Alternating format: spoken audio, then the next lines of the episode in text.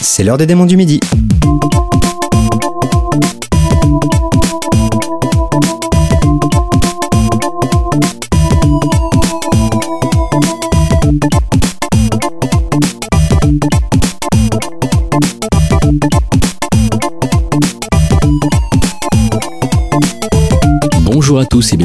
47e épisode des Démons du Midi, votre podcast de musique, de jeux vidéo que j'ai l'honneur et l'avantage, je le dis à chaque fois, euh, d'animer en compagnie et face à Pipo Mantis. Pipo, comment ça va? Bien et toi, Gotos, ville flatteur? Eh bien, ça va plutôt pas mal. On a Ouais. une thématique ce mois-ci, une Mm. thématique. Alors, vous allez la trouver un petit peu tirée par les cheveux, mais vous allez voir que on y retrouve beaucoup de morceaux. Elle s'appelle Facile à manger. Alors, en hommage évidemment à Pascal Brunner qui peut-être nous écoute de là-haut, mais je suis pas vraiment sûr. Avec Tupac et Biggie. Voilà, donc ça va être une émission craquante, une émission croquante. euh, Croustifondante même. hein. Croustifondante, peut-être parfois un peu congelée. Euh, alors on va parler de bouffe, évidemment, on va parler de ceux qui la font, également les cuistots, de restaurants, vous allez voir que le jeu vidéo en est truffé. Ouais. Et on va commencer avec un de mes morceaux, et probablement le jeu par excellence dès qu'on parle de nourriture, Voilà, il fallait qu'on démarre avec celui-là. le thème principal de Cook Serve Delicious. Delicious.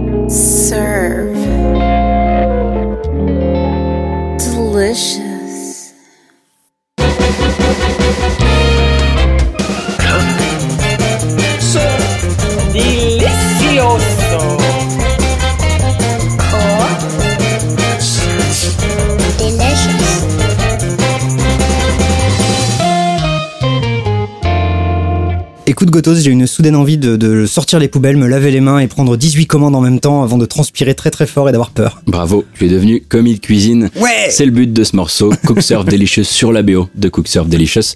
Donc le jeu de cuisine basé sur la performance au clavier de Vertigo Gaming qui nous sorti sur PC en 2012 de son nom de développement Ore no Ryomi 3. euh, suite de deux jeux gratuits qui étaient eux-mêmes des suites non officielles d'Ore no Ryori sortis sur PlayStation en 99 Tout à au. Japon seulement. Euh, le principe est simple, tu es un chef cuistot, les commandes s'empilent en salle et c'est en entrant très vite et très bien des suites de commandes là au clavier euh, que tu peux t'en sortir. Jeu adoré des youtubeurs parce que très graphique et en même temps très stressant et très hilarant. Ouais. Ça commence tout doux, tu te prends pour le roi des couteaux et ça finit sur des, des coups de feu hallucinants et tu finis souvent par euh, voilà en sueur, par perdre en plus. euh, à la composition de ce thème que bon qui est pas incroyable hein, mais qui nous met dans l'ambiance de, du restaurant Oui, ça sert à rien de le dire. ouais. euh, et de toutes les petites musiques d'ascenseur du reste du jeu, on en entend une euh, derrière nous pendant qu'on parle.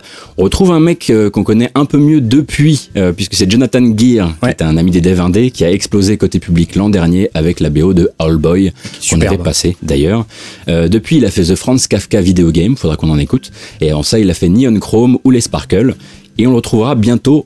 Et on l'espère, vu la description du jeu, on sait pas quand est-ce qu'il va sortir, sur la musique de Art Force Alicia. Oui Donc ce petit Symphony of the Night like tout mignon qui s'est financé sur Kickstarter et qu'on attend très fort mais qui prend beaucoup son temps.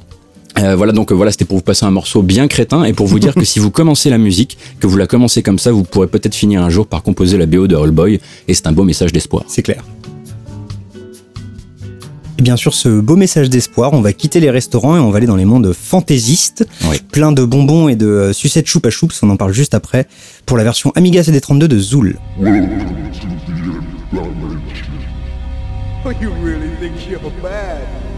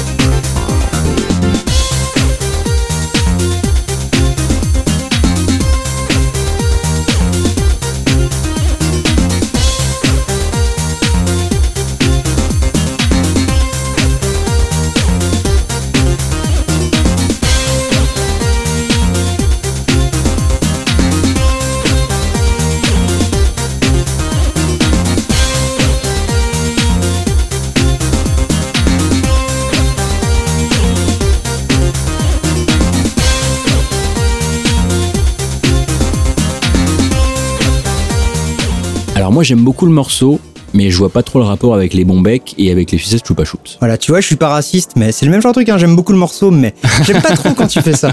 Non, alors voilà, donc euh, Zool, Ninja of the Nth Dimension, et donc le morceau Sweet World, parce que c'est donc le tout premier niveau du jeu, où euh, Zool, euh, l'adorable petit extraterrestre ninja de la énième dimension, tout est là, il y a aucun problème. Oui, pas de souci. Donc démarre dans un, dans un niveau à thématique bouffe, euh, avec des bonbons partout, et donc comme je te le disais juste avant, un partenariat avec Choupa Choups seulement sur certaines consoles, mais tu avais euh, des, des sucettes de marque un peu partout dans le décor. Donc le jeu en lui-même, développé par Gremlin Graphics, est sorti en 93 sur toutes les plateformes de la Terre, même l'Amiga CD32, c'est dire. Une BO composée par Pat Phelan, sauf la version Amiga CD32 justement, qui est la seule à avoir une BO différente, elle composée par Neil Begin. Donc je trouve ça déjà très drôle de faire de la musique et de s'appeler Begin. Euh, donc voilà, lui c'est son, son tout premier boulot avec Little Devil, et c'est aussi apparemment le premier jeu à avoir sa BO gravée sur le CD, en Redbook en fait D'accord. de, de l'histoire, donc c'est plutôt, plutôt la classe. Neil Begin, après, il va bosser euh, mi-Gremlin Interactive, enfin Gremlin Graphics, pardon, mi-jeu de foot. Donc euh, il va faire l'OST euh, pour Gremlin de Loaded, Jungle Strike, Top Gear 2 et Lotus 3, Ok. plutôt la classe. Et de l'autre, donc en fait, il va écrire et enregistrer des commentaires pour Actua Soccer, puis se faire repérer par Electronic Arts qui va le faire bosser sur FIFA Road to World Cup 98. FIFA World Cup 98, FIFA 99, 2000 et 2001. Donc Ouais. le mec, à, côté de la compo euh, Amiga, yeah, ouh, les samples et tout, et ben il écrivait et il faisait de la direction de- de- d'acteurs, enfin de commentateurs, Ouais. pour les, les gros FIFA des années 2000. Pas mal. Ouais. Pour la suite, je vais continuer avec un jeu qui, par son titre, lui aussi, comme Cooksurf Delicious, explique sa présence dans cette thématique, à savoir l'un des thèmes de Monsters Ate My Birthday Cake.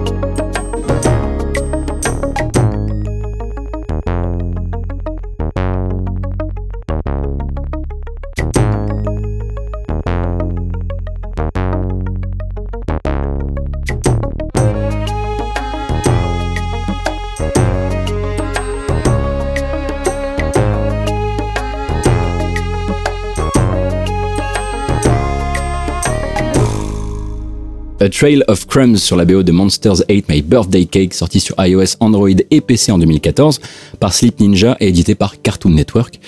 Euh, petit jeu de puzzle tout mignon où tu contrôles le petit Nico qui se réveille le jour de son anniversaire et des monstres. Sapristi, on mangeait son gâteau d'anniversaire. Ils sont plus sympas que ceux de Monsters 8 My Kondo qui Oui. quand même bouffent des apparts. Il bouffe des apparts, ça se fait pas. Alors du coup, il suit la petite euh, traînée de miettes, c'est la Trail of Crumbs, euh, jusqu'à la forêt et c'est parti en fait pour un petit jeu de labyrinthe où il s'agira de collecter un maximum de parts de gâteau euh, en poussant des caisses et en utilisant les pouvoirs de différentes créatures, dont son chien bazooka, euh, qui a la possibilité, la possibilité de, de- de détruire des monstres. Alors c'est très mimi. Ça se complique ensuite, mais sans partir totalement en sucette, jeu Ouais. de mots. Euh, et c'est Ah ouais, également. y est, on est parti là-dessus, Ah oui, on est parti là-dessus. Hein, on va essayer. Euh, c'est également porté par une BO signée d'un mec. Oui. Qu'on connaît un peu dans les Mhm. démons du Et midi, qu'on c'est aime vrai. bien, hein. Ouais, voilà. Alors euh, Rich Vreeland, euh, Disaster Peace, encore l'homme derrière les BO de Fez, d'Hyper Light Drifter et de The Floor is Jelly. On a passé les trois et Ouais. encore plus d'ailleurs. Et du film euh, It Follows. hein. Et du film It Follows, bonne BO. exactement, euh, qui prouve qu'en fait, sous l'ambiance à tomber par terre qu'il fait d'habitude, il sait faire de l'enfantin et convoquer l'esprit d'autres époques comme celle de la Super NES, parce que très clairement, la Ouais. BO, c'est l'envie, l'envie de cette enfance-là. Tout comme j'ai- je l'avais noté, il sait faire de la très bonne horreur, un petit peu de chiptune au cinéma sur It Follows. Euh, donc, si vous êtes curieux ou curieuse du bonhomme, je recommande son album Video Games, on en a jamais parlé, euh, qui est en fait une compilation d'autres travaux de reprises composées pour des mixtapes un peu éparpillés sur Bandcamp de compos de commandes ou d'arrangements pondus pour le plaisir. Ça s'appelle Video Game, c'est très simple et euh, c'est très très bien aussi. Je crois que ça doit coûter moins de 5 balles, donc, Cool. donc allez-y. Pour la suite, on va s'écouter euh, un morceau, si ce n'est le morceau qui nous a peut-être donné envie de faire cette thématique. Level 8, A-T-E et non pas 8, alors que c'est le huitième niveau donc de Earthworm Jim 2.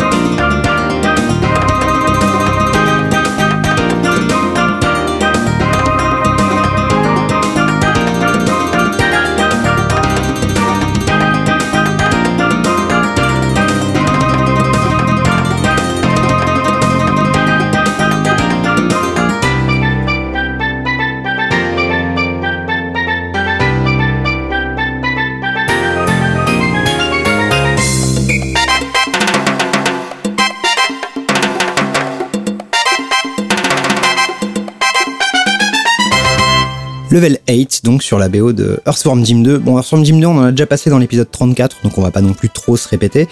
Euh, un jeu développé par Shiny Entertainment, euh, avec David Perry et Doug Tennapel, qu'on avait aussi cité il y a un ou deux épisodes. Sorti en 95 sur Mega Drive, Super Nintendo, PlayStation, Saturn, Windows, plus tard sur GBA. Un ver de terre, toujours, hein, qui trouve un costume magique qui le rend surpuissant. Euh, c'est turbo débile, le méchant c'est un, c'est un corbeau géant, la princesse elle s'appelle What's Her Name. Tout est idiot et c'est très bien. Il y a plein de niveaux débiles. Enfin, vraiment, si un jour vous avez l'occasion d'y jouer, c'est très difficile, mais c'est assez rigolo. Et en parlant de niveau débile, En parlant de niveau débile, débile voilà, le, le level 8, donc ATE, parce qu'il se passe euh, littéralement dans une cuisine. Euh, Il y a des barbecues derrière, on marche sur des œufs, euh, au plat cette fois-ci. t'as plus l'impression de marcher face à un fond vert derrière lequel on aurait projeté un barbecue vu oui, très c'est ça, près. exactement. C'est niveau dirait que- cholestérol, hein, c'est. Ah oui, voilà, il y, a- il y a du bacon partout, mais donc c'est très très con. Mhm. Et cette musique, en fait, elle apparaît sur level 8 et sur un autre niveau qui s'appelle The Flying King, où on doit pousser une bombe le long d'un- d'un- d'une sorte de niveau de shoot 'em up. Les deux sont d'ailleurs euh, très très très rigolos. Euh, et donc cette euh, BO est composée par Tommy Talarico. Bon, alors on en parle tout le temps. Plus de 250 jeux à son actif, ce qui est quand même pas rien, dont Earthworm Jim, MDK, Messia. Il crée les Video Games Live avec Jack Wall, Ouais. euh, plein d'autres choses, des awards dans tous les sens, et surtout Tu veux parler que- de sa situation familiale peut-être Exactement, je Voilà. pense qu'il est toujours nécessaire de le répéter. LOL, c'est le cousin de Steven Tyler d'Aerosmith, c'est quand même très très rigolo. L'une des coutumes du podcast, c'est de passer des morceaux de jeux auxquels on a joué ces derniers temps. Tout à fait. Euh, et pour l'instant, on s'est penché sur la gourmandise, c'est craquant, c'est croquant, on l'a dit. Euh, souvent, ça fait envie. On n'a pas parlé d'un autre problème avec euh, la nourriture, c'est la faim. La grosse dalle bien dégueulasse, voire triste. Ces derniers temps, j'ai joué à The Long Dark et on va s'écouter le thème du menu.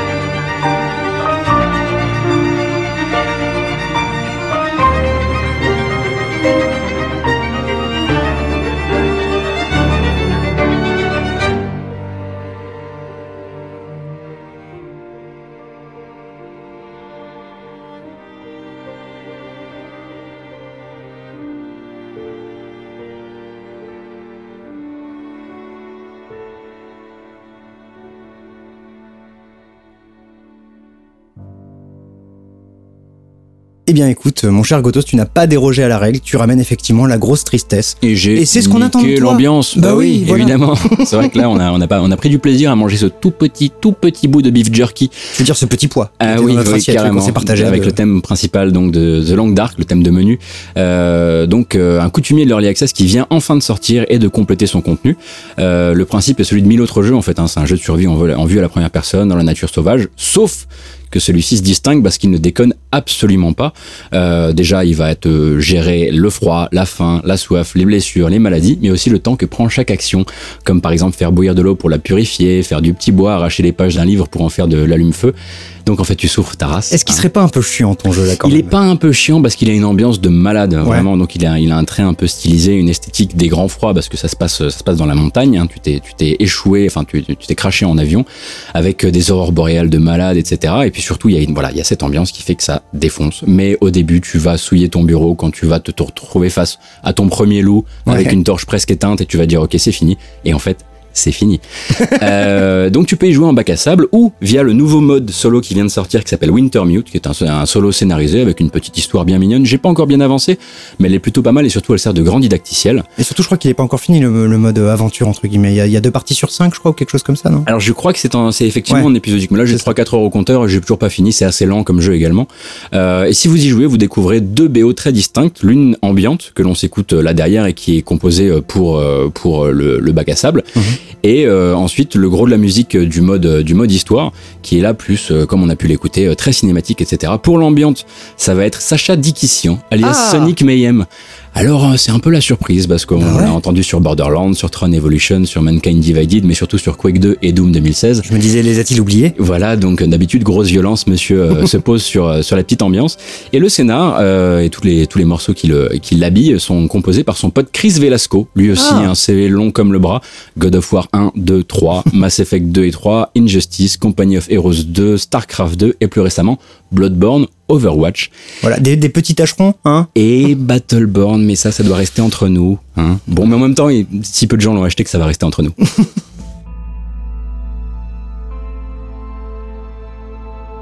De tes steppes glacées, euh, je- je- j'ai le devoir sur mes frêles épaules de devoir nous ramener un petit peu de soleil. Donc on va s'écouter le thème tropical de Fat Princess.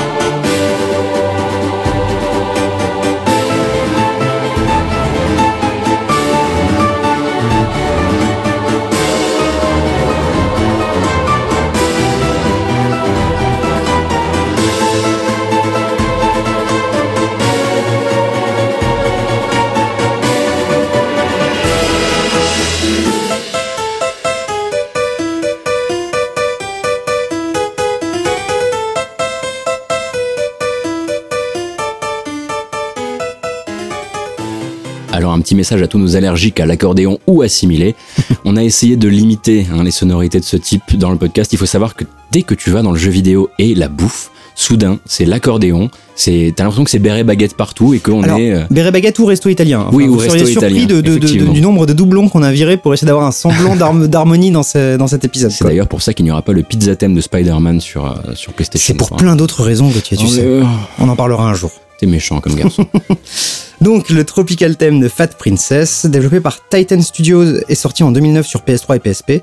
C'était un jeu multi, c'est toujours d'ailleurs un jeu multi où il faut ramener une princesse dans son camp. euh, sauf que quand les ennemis, ont- enfin la princesse ennemie, il faut lui filer à bouffer pour qu'elle prenne du poids et soit plus galère à transporter. grosse grosse classe les gars, vraiment, ça c'est euh, c'est stylé. Euh, heureusement la BOL elle vaut un peu plus que le setting craignos du jeu. Elle est composée par Rob Mills qui commence dans le milieu en 2001 avec Pool of Radiance, Bloodwake ou le jeu Eragon parce qu'il a faim et il faut manger et je ne jugerai pas. Après, il va bosser euh, plus chez Sony avec, euh, enfin, sur Escape Plan et les deux Fat Princess. Et à côté, surtout, en fait, il est sound designer sur d'autres jeux tirés de films, genre euh, Un Seigneur des Anneaux, des choses comme ça, mais aussi Dead Space 2 et 3. ok. Et Donc voilà, le mec est sûrement meilleur sound designer que compositeur. puis le, le, le- enfin, je veux dire, le sound design de Voilà. Dead Space, quoi. Alors, C'est pas surtout rien. celui du premier, mais je pense que celui du 2 et du 3 était pas mal non plus. Exactement. Classe. On va continuer avec l'un de ces autres niveaux thématiques, voilà, qui sont un petit peu habillés par de la nourriture. Cette fois-ci, c'est de la bouffe et elle est pas très fraîche. On est dans Psychonauts et le morceau s'appelle The Meat Circus.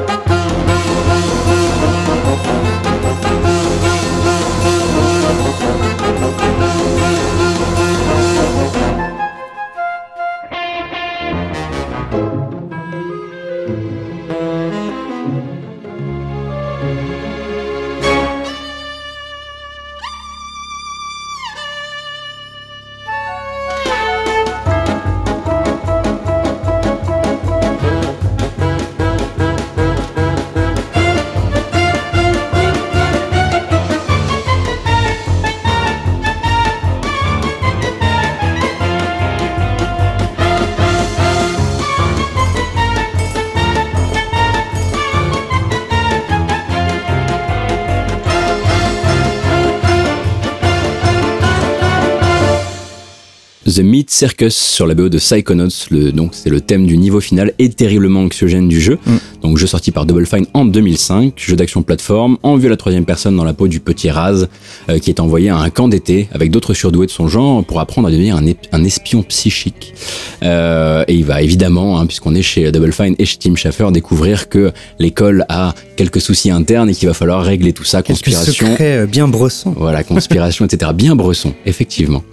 Euh, et ça se termine donc dans le cirque de ses souvenirs d'enfance, qui a été redécoré avec de la vieille viande par le grand méchant, euh, avec euh, donc effectivement cette ambiance un peu anxiogène, mais en plus un niveau horrible. Ouais.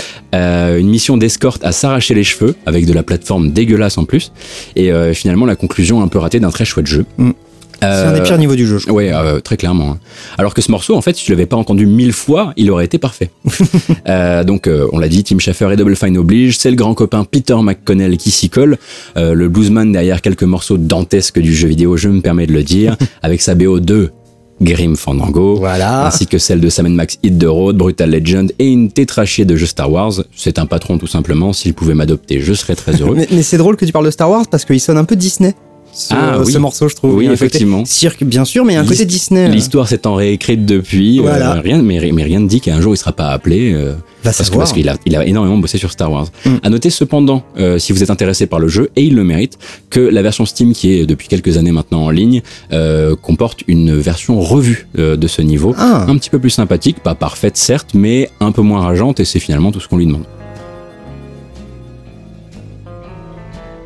Alors là, vois-tu, je suis bien content. Ah bah j'imagine. On arrive, bah, le premier morceau pipe au corps, hein, finalement, de cet épisode. Et en plus tellement thématique. voilà, tellement thématique et tellement bien, on va s'écouter Pac Rainbow sur la BO de Pac-Man Championship Edition DX.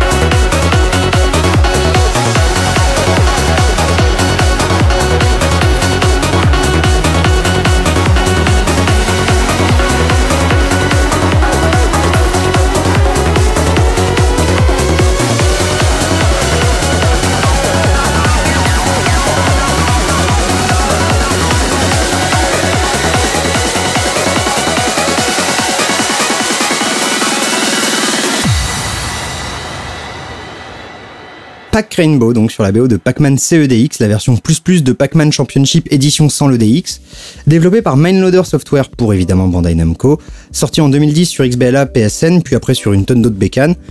C'est une version en fait manique de Pac-Man, Mhm. où on gobe des fantômes littéralement à la chaîne, c'est-à-dire qu'il va falloir les attirer et les bouffer, mais parfois une, une chaîne de 30 fantômes dans une ambiance technoïde ultra bourrine, euh, dans des niveaux néons qui changent régulièrement de forme.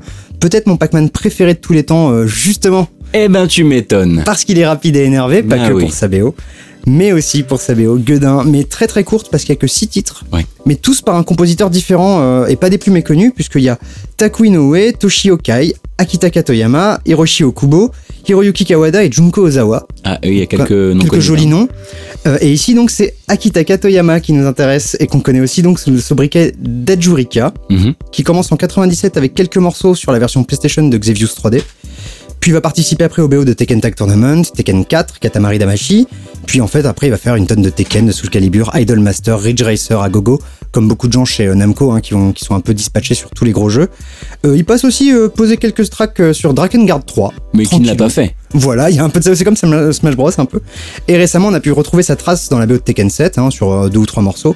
Et on lui doit quand même les extraordinaires Tech Step Fontaine qu'on avait malencontreusement crédité à Sanodge Oui, c'est vrai. et Bountiful Sea. Donc en fait, voilà, c'est euh, c'est quand même Ajurika qui est à la- à l'origine des deux morceaux les plus débiles de Tekken Tag Tournament 2. Et ça, ça fait quand même bien plaisir. Alors des pizzas, des bons becs, des gâteaux d'anniversaire. Ici, Des ça packs nous... gommes et des fantômes. Et oui, aussi, ici, tout ça, ça ne nous intéresse absolument pas. Nous, on veut bouffer du passant. On est en 86, voire 87 sur Commodore 64 et on joue à Rampage.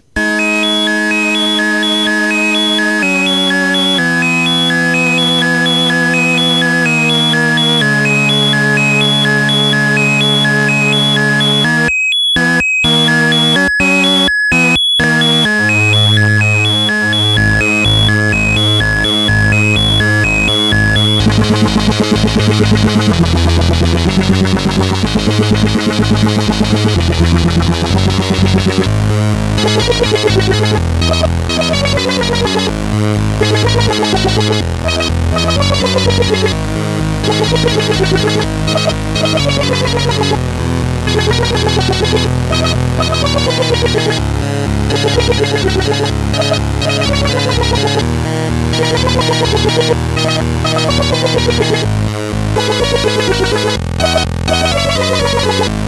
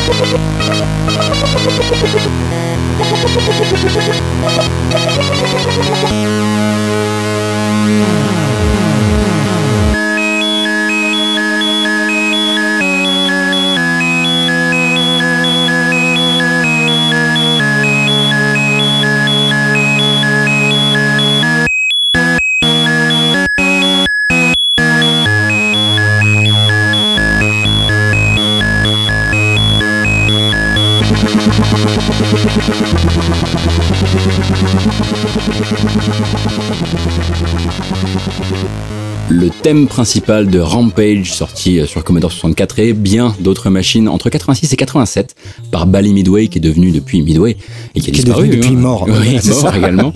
Donc euh, voilà, arcade, NES, Master System et tous les micros d'époque. Et c'est 64 pour la version qui nous intéresse. Un jeu d'arcade où un ou plusieurs joueurs contrôlent des bestioles géantes. Alors le King Kong sans la licence, le Godzilla sans la licence, un immense loup-garou Ouais, un fennec garou géant. C'est ça, Fennec Garou, c'est bien. Pas mal. hein. Et où il s'agit en fait de raser des immeubles, de dévorer les passants, de défoncer les hélicos, les taxis, les caisses de flics, en gros tout ce qui fait chier. hein, voilà, Euh, c'est très primaire, voire primal. Euh, mais à l'époque, euh, quand tu rentres du taf ou de l'école, bah ça fait le taf, hein, un Bon, petit jeu enfin, d'arcade comme ça. surtout, c'était pas trop entre du taf ou de l'école, c'était surtout dans les salles d'arcade. Oui, c'était dans les salles mettre ta d'arcade. pièce pour euh, bouffer plus de bâtiments que le copain, quoi. Effectivement, c'est vrai que moi j'entrais pas trop dans la salle d'arcade, je rentrais directement à la maison. Euh, Il y a même eu des suites, hein, Rampage World Tour à l'époque sur PS1, Saturn et 64, Universal Tour sur 64 encore, Through Time en sur PS1 et Puzzle Attack sur Game Boy, Game Boy Advance. Ah, Il y a un puzzle rampage. Ce qui prouve que tu peux tout adapter en mode puzzle. Encore une fois, hein, on l'a, souvent vu. euh, Même dans le Mortal podcast. Kombat. Même Mortal de- Kombat. ouais. Euh, alors, il faut bien profiter du morceau qu'on s'est écouté, qui sonorisait l'écran d'accueil du jeu, parce que après ça, c'est Zob. C'est le silence et le bruit des euh, immeubles qui s'effondrent, des gens qui crient, etc. Et donc, c'est composé par Russell Lieblich, ou Lieblich, euh, concepteur de jeux, pas celui-ci, et compositeur pour de nombreux jeux au début, à la fin des années 80 et au début des années 90. Alors, on a le premier SimCity sur ordinateur, on a Snafu, je l'ai mis juste parce que j'aime beaucoup le nom, euh, Top Fuel Animator, euh, PGA Tour Pro, Je suis curieux de voir euh, ce que ce genre de morceau donnerait sur un PGA Tour Pro. oui, effectivement. Faudrait peut-être qu'on creuse parce qu'on l'a- jamais cité dans le podcast. Et il terminera, euh, il terminera sa carrière en 2001, mais son haut fait d'armes, on va dire, en 98, c'est d'avoir sonorisé les cinématiques de Duke Nukem Time to Kill. Euh, grand jeu, s'il en est, bien sûr. Et voilà, on va creuser le compositeur. Comme vous avez vu, je vous ai un petit peu cité ça à l'arrache parce qu'on n'est pas du tout habitué au bonhomme.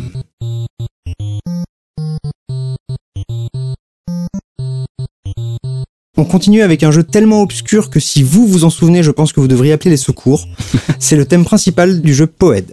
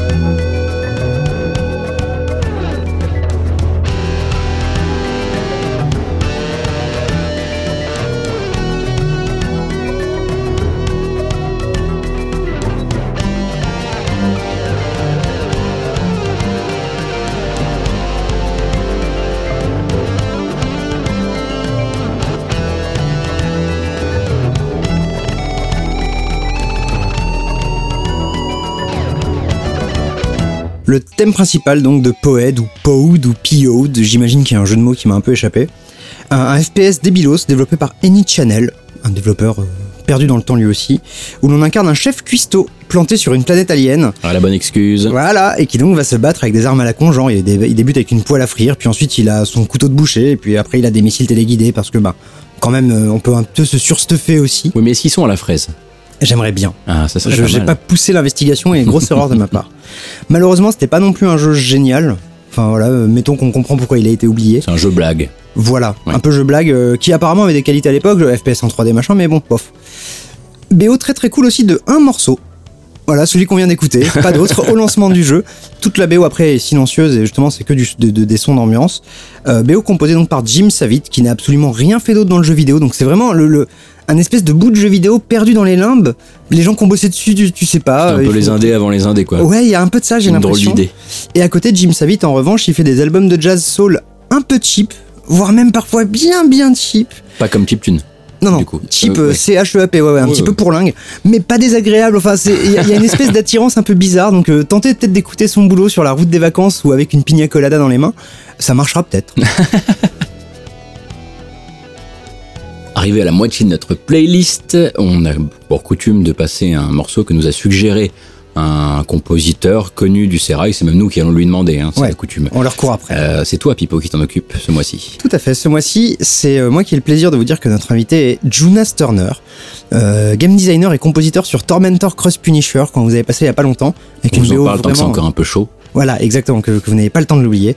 Mais il est aussi sound designer, en fait, Jonas Turner, sur trois fois rien, hein, Nuclear Throne, Downwell ou même Broforce. donc voilà, pendant un moment, c'était le sound designer attitré de Chef Lambert, et donc il a fait un peu croquer euh, les, autres studios. Et donc, il nous propose un petit medley de, de- de- des différentes forêts de World of Warcraft.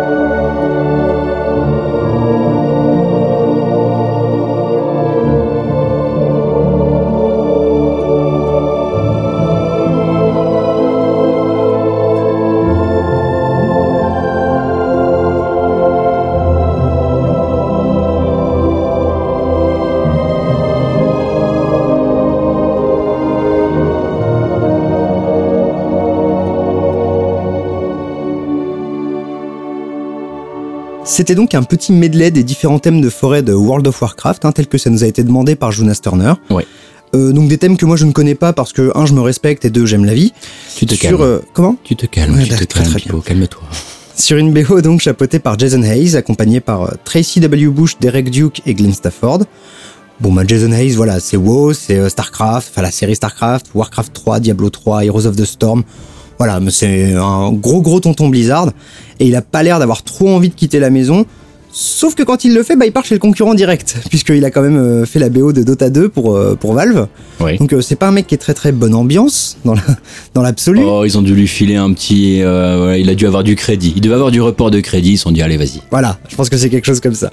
Et donc, de manière assez surprenante, comme tu le disais, il a demandé ce, euh, ce medley de morceaux Mhm. qui commencent pas forcément au début des morceaux et qui finissent pas non plus à leur fin. C'est un best-of. Petits euh, extraits. euh, généralement, on se souvient surtout du premier avec les chœurs, là, ouais, les, les chants de Nana. Celui-ci s'appelle Song of Elune, si jamais vous le cherchez. Euh, il est sur la BO du premier Warcraft, ce qui n'est, je dis le premier avant les extensions. Ouais. Et, euh, et voilà, enfin, les forêts de Warcraft, quand de World of Warcraft, quand ça a commencé, c'était quelque chose d'assez puissant. On est tous arrivés là-dedans, même moi un petit peu, avant d'arrêter, en se disant c'est gigantesque, c'est enchanteur, c'est tout ce que vous voulez. Donc je sais que les fans de World of Warcraft là dehors doivent être très très contents. Et du coup, ben, le fait que ce soit un medley te donnera une excellente excuse pour passer un jour un des morceaux en entier. Et pourquoi pas, ça fait un bout de temps en plus que je te tanne avec. Du coup, ce sera l'occasion. Et donc, pour justifier son choix, euh, Jonas Turner nous a envoyé une petite bafouille qu'on va une fois de plus faire lire à Faskill et sa magnifique voix. J'ai choisi Enchanted Forest, qui est une compilation des différentes zones de forêt dans le jeu, parce que j'ai beaucoup joué à World of Warcraft quand il est sorti, et à chaque fois que j'entendais un de ces thèmes, ça m'évoquait un sentiment de merveille et de découverte. Ce qui m'a rendu le jeu plus tangible, presque réel dans un sens. Ça m'a vraiment offert des souvenirs d'une sensation que je cherche encore ailleurs, pour être honnête. C'est simplement du très bon boulot. Et on remercie donc Jonas Turner, autant pour ce qu'il a apporté à l'épisode que pour la BO de Tormentor Cross Punisher. Ouais, et les bruitages de Nuclear Throne hein, qui sont Oui. vraiment très bien. également. Mais attention, Tormentor, intéressez-vous quand même à ce jeu, on en a parlé il y a pas longtemps, mais Mm. voilà. C'est un jeu qui va disparaître dans le cosmos, on s'en souviendra pas, mais quelle violence, quelle merveilleuse Mais violence. oui, voilà, énervez-vous sur ce jeu un peu. Et en parlant de violence, Ouais. justement, et en rentrant dans la thématique du, euh, de l'épisode, on va s'écouter un petit morceau tiré d'un jeu qui s'appelle Slime San, et la justification est toute trouvée, le héros s'est fait avaler par un ver géant.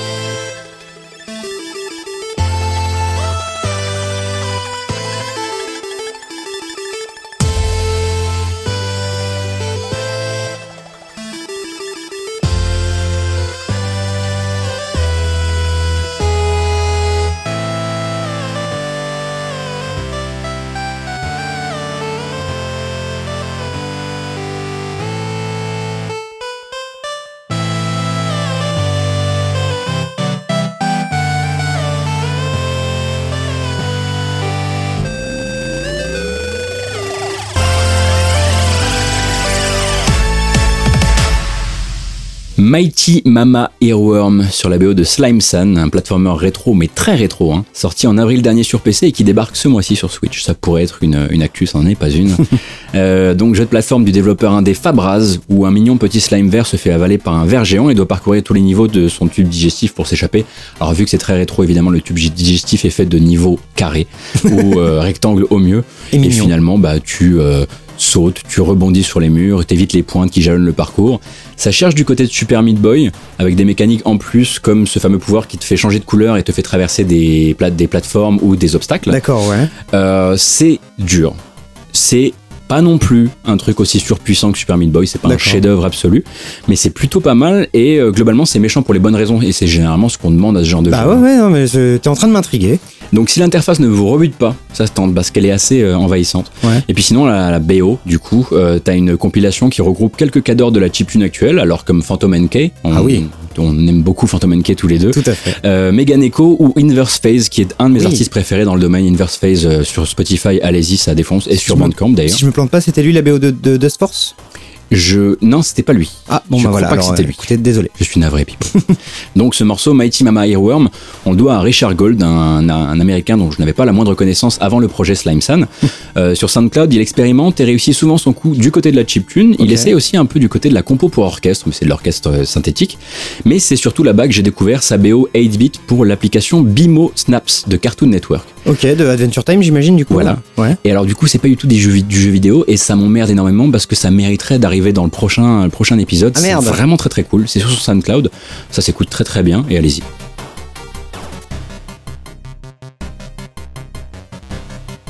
Tube digestif toujours, je savais pas que j'allais dire ça un jour. Belle transition. N'est-ce pas? Mais mais cette fois, c'est vous qui le dirigez, le tube digestif, puisqu'on va s'écouter le thème principal de Nobi Nobi Boy.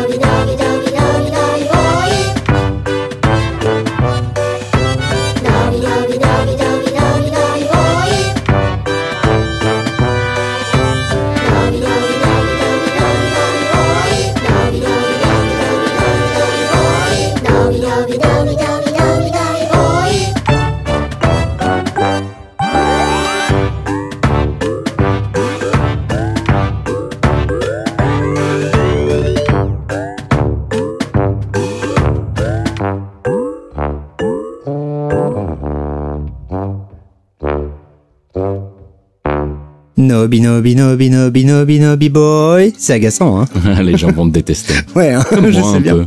Bah oui, écoute, euh, je- rappelons qu'on l'a choisi ensemble. ce C'est vrai, c'est vrai, c'est vrai. Donc euh, le thème de Nobi Nobi Boy, un jeu complètement chelou réalisé par Keita Takahashi, donc Monsieur Katamari Damashi, mais également des meubles en coop, parce qu'il faut le savoir, et des parcs pour enfants en Angleterre. C'est un mec super intéressant, vraiment, foncez voir ce qu'il fait. Euh, sorti en 2009 sur PS3 et l'année suivante sur iOS. Bon, c'est tellement euh, débile et perché qu'on va lire ensemble l'explication de Wikipédia. Allons-y. Le joueur contrôle une chenille colorée pourvue de quatre pattes du nom de Boy. Jusque-là, tout va bien. En utilisant le stick analogique gauche de la manette, l'avant de Boy bouge, avec le droit c'est l'arrière, et en bougeant les deux extrémités de la chenille dans des directions opposées, elle s'étend jusqu'à des longueurs très importantes. Le joueur peut bouger boy dans l'environnement, interagir avec des objets stati- statiques pardon, comme les maisons ou les personnages non joueurs, des animaux de la ferme.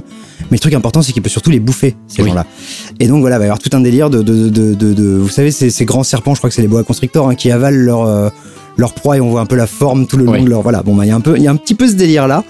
Le truc rigolo, c'est que les joueurs en fait débloquaient les nouveaux niveaux et la fin du jeu à force de jouer et d'accumuler des points en ligne en fait. Donc c'était une petite idée euh, marrante. Et si la BO comme Katamari Damacy est éclatée encore parmi plein de compositeurs, le thème principal lui est dû à Yu Miyake.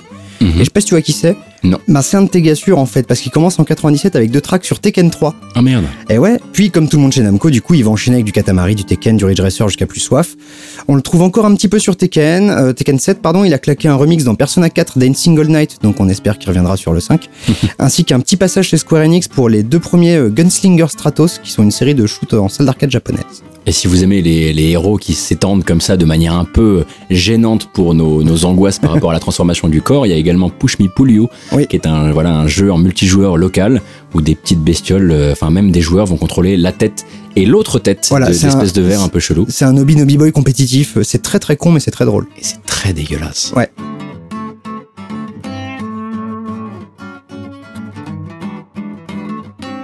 Alors celle-ci, on n'est pas peu fiers de vous la passer, parce que forcément ça a tombé sous le sens, mais il a fallu la trouver quand même. Ouais. Le thème de Quina dans Final Fantasy IX.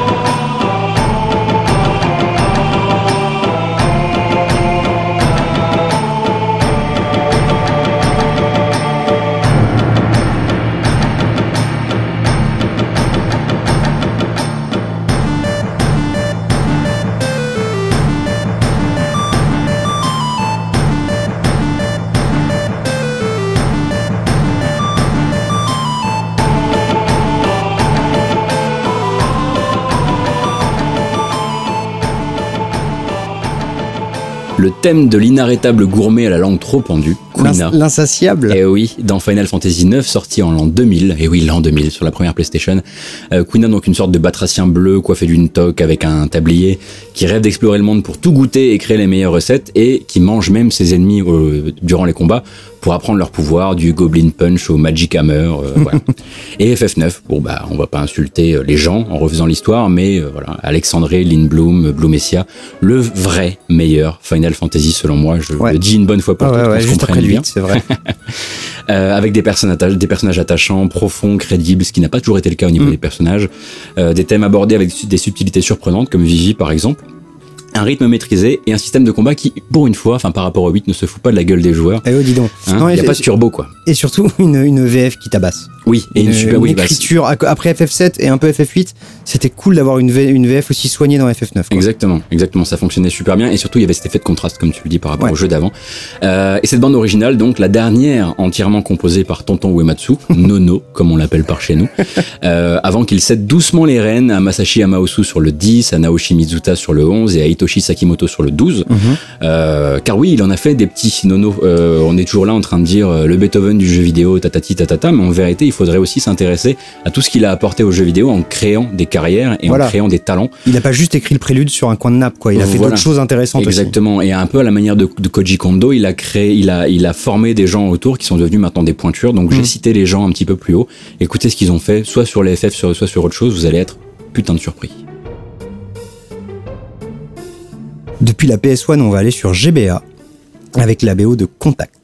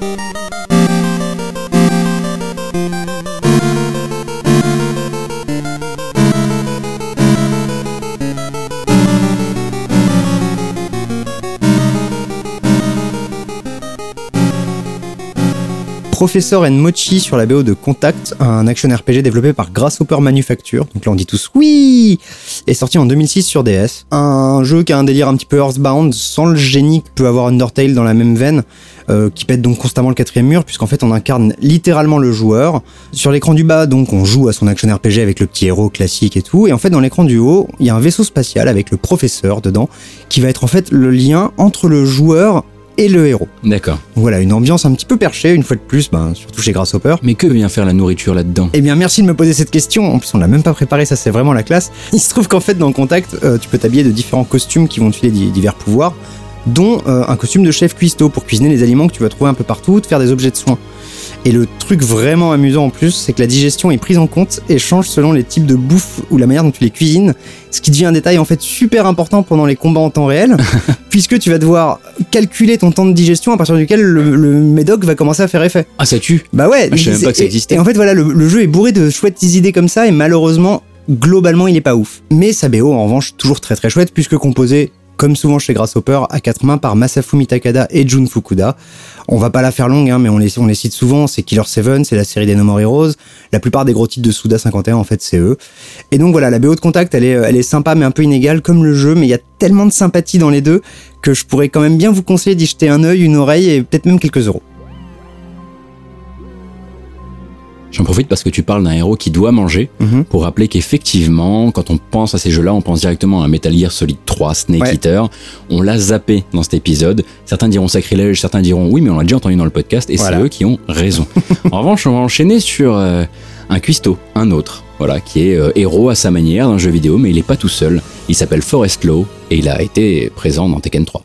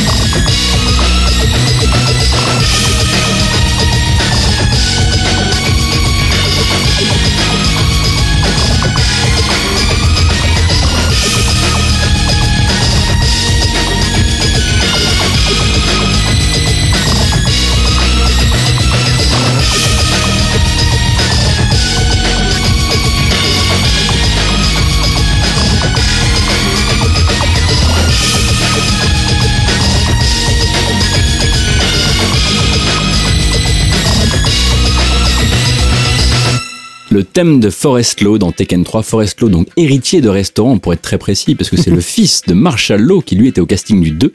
Ouais. Donc Forest, lui, ne reviendra plus sauf dans Tekken Tag Tournament 2. Sinon, c'est Marshall. Euh, mais en vérité, c'est pareil. Hein, ça se joue à une moustache de temps en temps. Sinon, c'est la même décalcomanie affectueuse de Bruce Lee. Voilà. Également le personnage préféré des gros lourds. hein. ils savent que de près, tu fais carré triangle, de loin, tu fais croix rond. Et le tour est joué. Pipo, je te regarde. Mais je n'ai jamais joué ce perso, dis donc. Ah, allez, allez, allez. Je suis un gars de Steve Fox. Bon choix. Merci. Euh, donc il est toujours dans l'histoire à côté de ça hein, quand il combat pas dans le casting pour des motifs bien cons, genre des factures hospitalières à payer ou euh, le, le restaurant est en danger de fermeture. Et puis tant qu'à faire, il est plutôt rigolo, ce qui fait que quand t'es gamin, c'est le premier personnage que tu prends. Ouais. Et pour bien illustrer les différences entre père et fils, les thèmes des lots entre Tekken 2 et Tekken 3 sont très très différents et beaucoup plus différents que pour d'autres euh, d'autres persos d'un jeu à l'autre. D'habitude chez Tekken c'est la valse des compositeurs. Alors on a du Hiroyuki Kawada un peu, du Keiichi Okabe, beaucoup, qui se faisait encore appeler BKO et qui est ensuite devenu Monsieur Nier et Ouais. Nier Automata. Et pour le thème qui nous intéresse, un certain Nobuyoshi Sano, Sanoge, Ah, comme on l'appelle. Un fidèle de, Nam- de Namco qu'on retrouve sur une tripotée de Tekken et de Ridge Racer, Mhm. mais dont l'histoire se souviendra surtout et avant tout pour la vidéo YouTube The Hypest DJ to Ever Live. Merci de, de- de- d'enfin donner le nom de la vidéo. Non mais voilà, je ne vous raconte rien, vous tapez ça sur YouTube, vous rajoutez S-A-N-O-D-G, vous allez me kiffer ça sans attendre. C'est probablement sa meilleure création et je suis fan de Tekken. Voilà. Et vous comprendrez aussi euh, pourquoi est-ce qu'on a autant d'amour pour lui euh, de- de- depuis l'épisode 0 de ce podcast. quoi. Mon cher Pipo, j'ai eu droit à mon actu, il me semble tout à fait normal que tu aies droit à la tienne. C'est très urbain de ta part et je t'en remercie. Et euh, voilà, je, je- je- je- j'arbore un euh, grand voilà. sourire. j'arbore un grand grand sourire sur le visage et peut-être dans la voix puisqu'on va s'écouter Press Garden Act 2 sur la BO de Sonic Mania.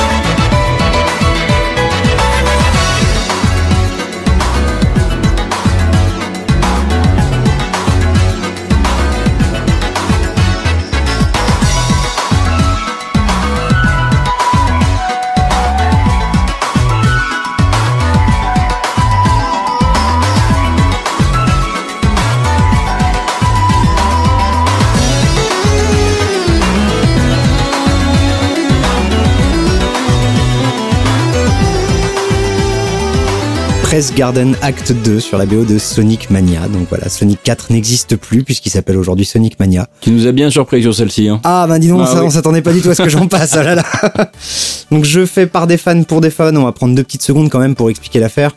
Euh, Sega, il y a quelques temps, avait sorti des portages, un, un portage déplorable de Sonic 1 sur euh, iOS. Mhm. Et en fait, un mec qui s'appelle Christian Whitehead, que moi j'appelle parfois Dieu dans l'intimité, euh, a envoyé une version euh, faite en un week-end en 60 fps, widescreen, etc. à Sega à base de bon écoutez, les, vous êtes vraiment des, des gros blaireaux, moi je, moi je vous claque ça en quelques jours.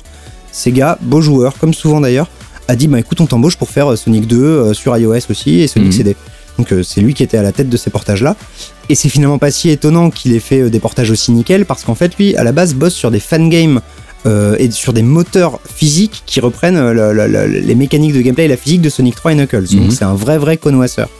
Et donc Sega lui a dit bah écoute tu vas monter une dream team euh, de gens et de, de gens qui font du fangame pour faire un vrai Sonic parce qu'effectivement la Sonic Team elle sait plus en faire depuis 15 ans. Et donc voilà, Sega a vraiment euh, fait son examen de conscience et, ça, et ça fonctionne puisque Oui, le jeu ça est a pris génial. son temps hein, quand même. Ça Ça a mis 15 ans, écoute. Il y a eu trois bons jeux entre temps, mais des Sonic 2D, il n'y en avait plus. Et donc Press Garden Act 2, donc c'est une zone inédite, Press Garden, euh, dans une imprimerie où la nature a repris ses droits, avec une DA un petit peu à la Aquatic Ruin Zone, euh, parce qu'il y a- il y a des espèces de grands piliers de pierre, et puis t'as une musique un peu entêtante comme ça. Mhm. Pendant que tu sautes sur des rotatives, c'est très très cool. Et c'est tout le jeu qui a bénéficié d'un boulot de malade, vraiment. dites- Dites-vous bien que je me suis retenu de mettre toute la BO dans l'épisode. Euh, Tout est fou euh, au niveau de la BO, et donc ça a été abattu ce travail par T. Lopez, un Portugais qui s'est installé en- aux États-Unis euh, dans son adolescence, qui en fait a surtout bossé avec Pagoda West, un studio spécialisé dans les jeux iOS, qui a participé au dev de Sonic Mania et, et- et en fait a repéré T. Lopez via un remix de Sonic sur sa page YouTube. donc déjà le mec avait une prédisposition. Mhm. Bon, du coup, lui, de son côté, il a fait pour Pagoda West les BO de Circle Frenzy, Numchops, Snap Pals et Major Magnet, qui est leur plus connu. Mais du coup, voilà, quand Christian Whitehead s'est retrouvé à bosser avec Pa- Pagoda West sur Sonic Mania, ben, le compositeur était tout trouvé. Oui. Et c'est d'autant plus cool parce qu'il a lui aussi un peu réalisé son rêve, euh, passer de petit fan euh, pendant son enfance à poste à responsabilité sur le Sonic, pas juste un Sonic, quoi. Celui qui brise le Sonic Cycle et qui euh, va sûrement réconcilier les fans avec le hérisson. Maintenant, Pipo, on va mettre de côté la langue de bois, le journaliste, etc. Ouais. Canard PC, même le prix vous fera rire, c'est ça, ça on, met, on met de côté. Ouais. Soyons sérieux deux secondes. Est-ce que t'es heureux comme pas possible Un gosse à Noël.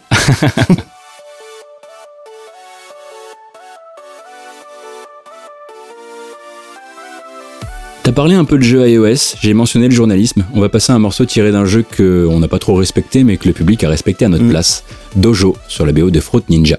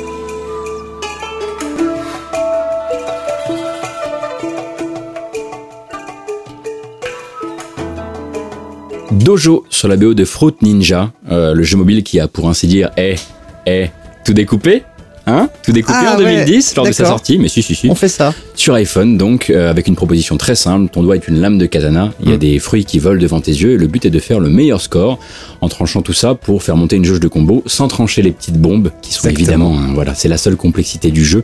Et en plus, elles ressemblent à des petits ananas, ces petites gourgandines. C'est du jeu tactile direct et bas du front, hein, on va pas se mentir non plus, mais ça a fait un tabac évident dans les transports en commun où on voyait plein de gens s'échiner euh, comme des beaux diables sur leur téléphone.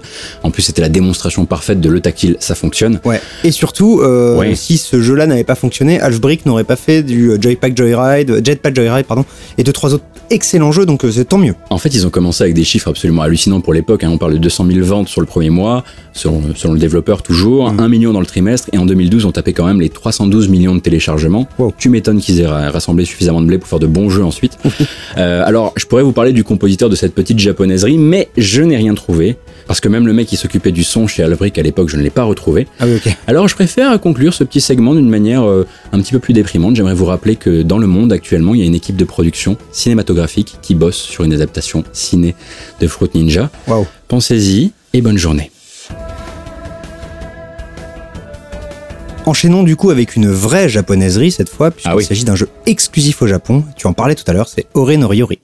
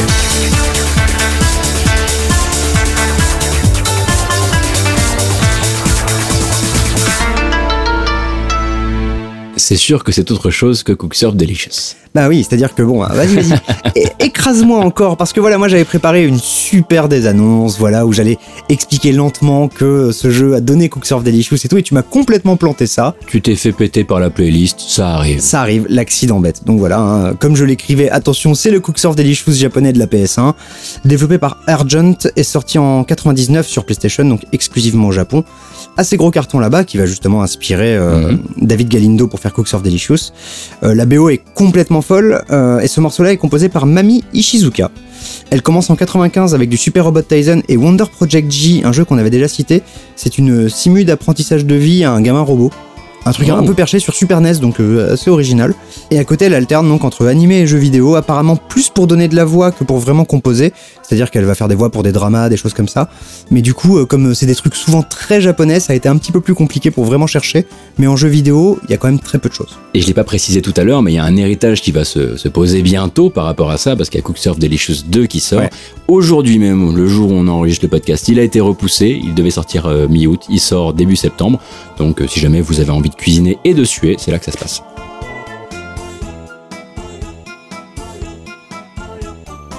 D'abord, on va s'écouter le morceau.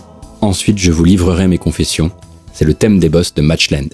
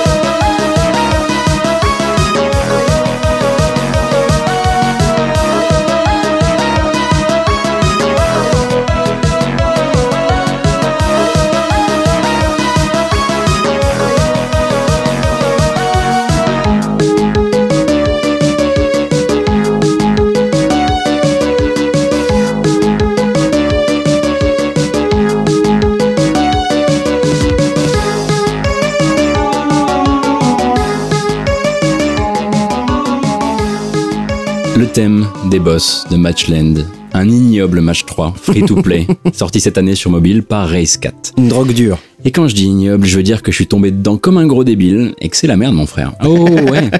Moi qui me moquais des esclaves de Puzzle Dragon, si je t'en ai souvent parlé d'ailleurs, Ah je bah pense par exemple à mon, mon collègue Pouillot de Gamecult, me voilà à bloc pour ce petit truc où tu alignes des formes de couleurs pour aider des guerriers à chasser des petits monstres et ensuite les transformer en nourriture. Ça nous ramène à la thématique.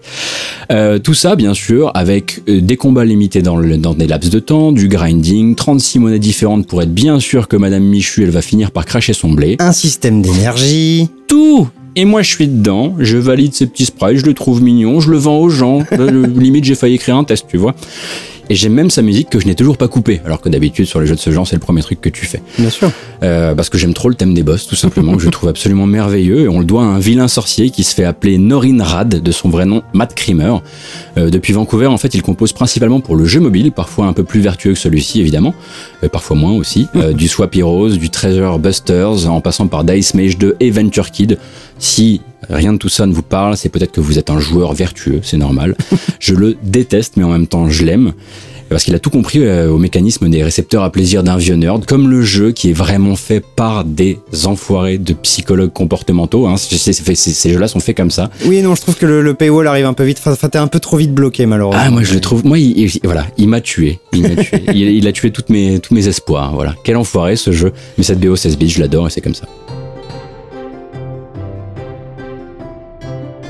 Pour le dernier morceau du corps de l'émission, on va très légèrement changer d'échelle. On va passer d'un jeu mobile euh, sorti un peu de nulle part à ben, l'énorme licence euh, au développement qui a duré une décennie, puisqu'on va écouter Relax and Reflect sur la BO de Final Fantasy XV.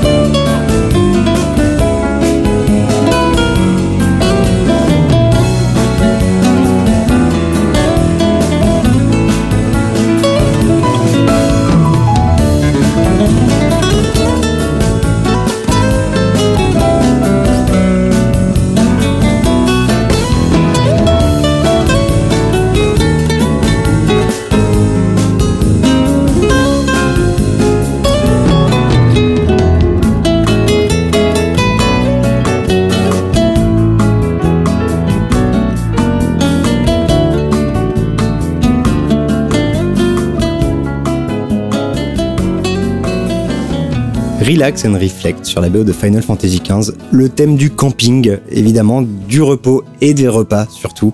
De ces magnifiques repas modélisés, mais euh, à la perfection, contrairement à plein d'autres problèmes dans le jeu. Mais voilà, la bouffe, elle est magnifique. Imagine un peu si tous les développeurs qui avaient modélisé les ramen s'étaient occupés du reste. Imagine un peu si ces mecs-là s'étaient foutus à Ore Noriori 2.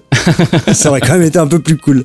Donc voilà, FF15, euh, un, un désastre sur pattes, sur rail, sur tout ce que vous voulez, mais qui a une très chouette BO composé par Yoko Shimomura. On en parle à quasiment chaque épisode, ça devient un peu embêtant. Street Fighter 2, Breath of Fire, Super Mario RPG, tous les Mario et Luigi, Legend of Mana, Parasite Eve, la quasi-totalité des Kingdom Hearts. On ne l'arrête pas, on ne l'arrêtera jamais, je pense. Et elle bosse actuellement donc sur Kingdom Hearts 3 et sûrement plein d'autres trucs vu qu'elle est complètement staccanoviste Ouais. et qu'elle elle dit jamais non à un guest quelque part, euh, à un petit billet sur un Kickstarter. Donc euh, voilà, attendez-vous à la trouver un peu au détour euh, d'un jeu qui vous plaira. Et je le dis à chaque fois et je le dis encore cette fois, elle a un concert qui s'appelle Dramatica, qui est orienté vers Legend of Mana. Elle l'avait négocié euh, bien à l'avance avec Square Enix, etc. Ils lui ont autorisé, ils lui ont vraiment autorisé à ce qu'elle le- à ce qu'elle l'enregistre à Tokyo avec un orchestre. C'est sublime. Ouais. Malheureusement, ça ne s'écoutera pour vous que sur YouTube, sauf si vous voulez acheter un CD sur CD Japan à 1000 euros. Voilà.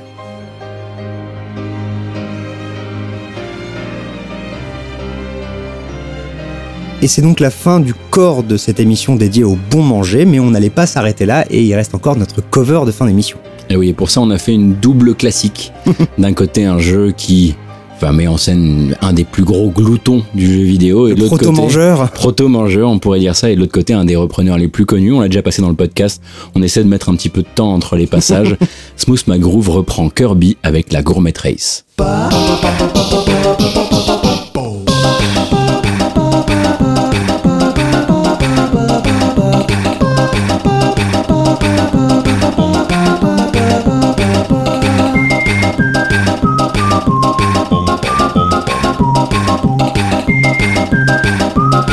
pá, pá, pá, pá, pá.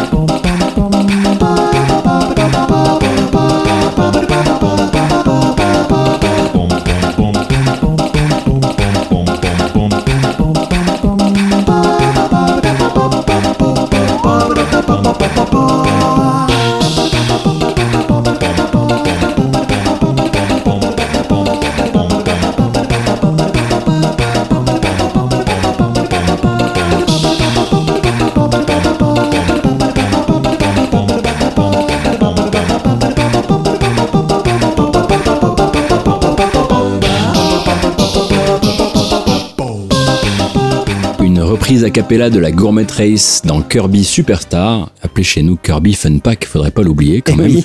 Euh, le morceau auquel tu penses quasiment à chaque fois que tu penses à Kirby, hein, pour les novices qui nous écoutent, ça existe, il y en a encore. C'est une boule rose venue de chez Nintendo qui aspire et crache ses ennemis pour se défendre, avant de devenir dans 8000 épisodes différents une pelote de laine, un chevalier, un conducteur de robot, etc. Parce que chez Nintendo, on aime bien réinventer ses héros. Oui, mais surtout, en fait, elle, elle, elle recrache pas nécessairement ses ennemis, et justement, elle les mange et les avale Oui. pour voler leur pouvoir. Exactement. Donc la Gourmet Race originale, on la doit principalement à Jun Ishikawa, arrivé chez Nintendo en 90 et rapidement devenu Monsieur Kirby, avec Dreamland, Adventure, puis impliqué plus tard à un moment ou un autre dans toutes les BO qui suivront, même euh, en directeur audio, et un peu de Picross 3D, un peu de Box Boy, un peu Smash Bros, mais en vérité il signe euh, les reprises de Kirby, donc bon, c'est un peu comme Kazumi Totaka avec Yoshi, l'héritage est assez clair. Et de l'autre côté du spectre, en 2013 débarque sur YouTube le barbu qui deviendra le barbu le plus connu de YouTube avec sa casquette, ses cheveux longs, le multi-écran et son chat pour seul accessoire, Smooth McGroove, de son vrai nom Max Gleason, originaire d'Oklahoma City. Alors il est batteur de formation. Il s'essaie ensuite un petit peu au rap de geek, comme Oh. beaucoup, eh oui, Euh, avant de tenter les reprises de jeux vidéo parce que ça ne marche pas, et les reprises de jeux vidéo a cappella, euh, en multi-écran comme on le disait, et là ça explose. Il fait ça trois ans complètement à fond, euh, quasiment une par semaine pendant un temps. Euh, puis devient un peu moins prolifique, mais il exerce toujours à raison d'une tous les deux mois, euh, et il profite de la longue traîne des vidéos YouTube pour, euh, ben, pour payer son bon manger, du coup, euh, grâce à cette archive qui lui permet de bosser sur d'autres projets, comme des albums en featuring avec les artistes électro du collectif Game Chops. En fait, ils font des, des albums de mashup Ouais. et ils rechantent dessus. Euh, Il y en a des pas mal d'ailleurs du côté de chez Game Chops avec lui, et euh, si vous avez le temps d'écouter ça, ça se trouve sur Spotify, pas sur Bandcamp, parce qu'ils aiment pas trop le streaming gratuit chez Game Chops, et c'est comme ça.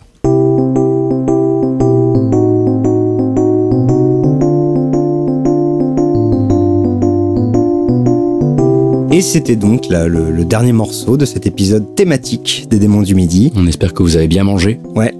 en tout cas, nous, ça nous a filé un peu la dalle. Ouais, effectivement. De rien. Et il commence à se faire tard, tout doucement.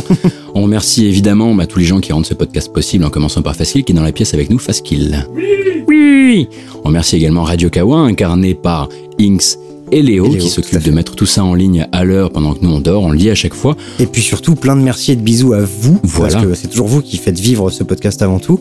Avec vos bisous, vos petites engueulades, vos, euh, vos demandes de mariage, on les attend encore. Et justement, en parlant de vos bisous et de vos engueulades, on va en avoir besoin, surtout des bisous ces prochains temps, puisque le prochain épisode euh, ben, fêtera notre quatrième anniversaire et on Ouais. aime le fêter avec vous. C'est comme ça qu'on fait depuis le début du podcast. On va vous demander de nous soumettre vos suggestions pour les intégrer à la playlist. Vous allez en envoyer plein. Ensuite, on va passer ça dans notre petite sensibilité. Qui est-ce qu'elle est, ma foi Voilà. En revanche, vous allez en, en envoyer plein, mais une par personne. voilà, une par personne. Si vous, en, si vous en envoyez plus, on ne gardera que la première, Voilà. sachez-le, c'est la règle. Tout ça à lesdémonsdumidi at gmail.com. Euh, et puis vous savez que ça va, vous, ça va vous faire plaisir de nous envoyer ça, que nous, ça va nous faire plaisir de tout recevoir. Ça va prendre du temps pour tout trier, mais on aime ça. Et on va découvrir plein de trucs, donc c'est toujours cool. Voilà, et on vous donne rendez-vous du coup pour ce qui devrait être les 48 coups de midi. Exactement. euh, dans donc le mois prochain et d'ici là on vous souhaite euh, de la bonne musique, du bon Ouais. jeu vidéo et peut-être bien de la bonne musique de jeux vidéo. Gros bisous à tous À plus.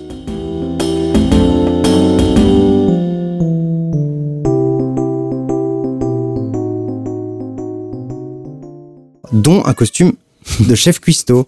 Je vais la refaire. Et comme ça, je vais pouvoir te faire que vient faire la nourriture. Non, mais dont un costume. Euh, ouais. On...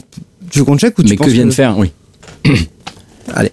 Mais que vient faire la nourriture là-dedans, Pipo Bah en fait, tellement de manières. Allez, je la refais. Ouais. Mais que vient faire la nourriture, Pipo La nourriture, même pas là-dedans. Putain. Mais Pipo, que vient faire la nourriture là-dedans J'ai pas pu répondre, je suis navré. Le mais virgule pipo, il m'a fait mal. Parce que l'idée, c'est qu'en fait, on. Bah non, Oui, on non, enchaîne. on, on reprend sa phrase en plus. L'idée, c'est- l'idée, c'est qu'on enchaîne un minimum, donc que je sois sympathique avec toi, mais j'ai pas envie. Ça, t'es taquin, hein? Oui Oui Oui Oui Oui Un podcast signé Faskill. Faskill.com Salut, c'est Eric.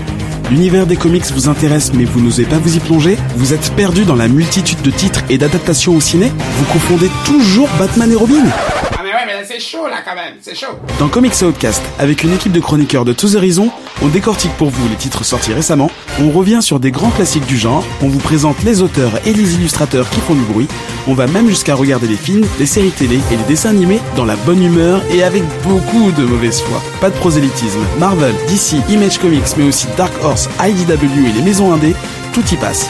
Il y aura forcément quelque chose pour vous. Comics Outcast, c'est toutes les deux semaines sur Radio Kawa. Il faut regarder du porno, mais il faut le regarder intelligemment. Ce genre de phrases très intelligentes, vous ne pourrez les entendre que dans Allo Central, le podcast de Radio Kawa qui parle de tout, euh, sauf de porno en fait. Ciné, séries, littérature, BD, musique et sorties, les chroniqueurs vous présentent tous leurs coups de cœur et font le tour de l'actu avec bonne humeur, avec en plus le rire de Clémence. Allo Central avec Alex le serveur et Luxbox, c'est... c'est... C'est génial. Et c'est sur Radio Kawa.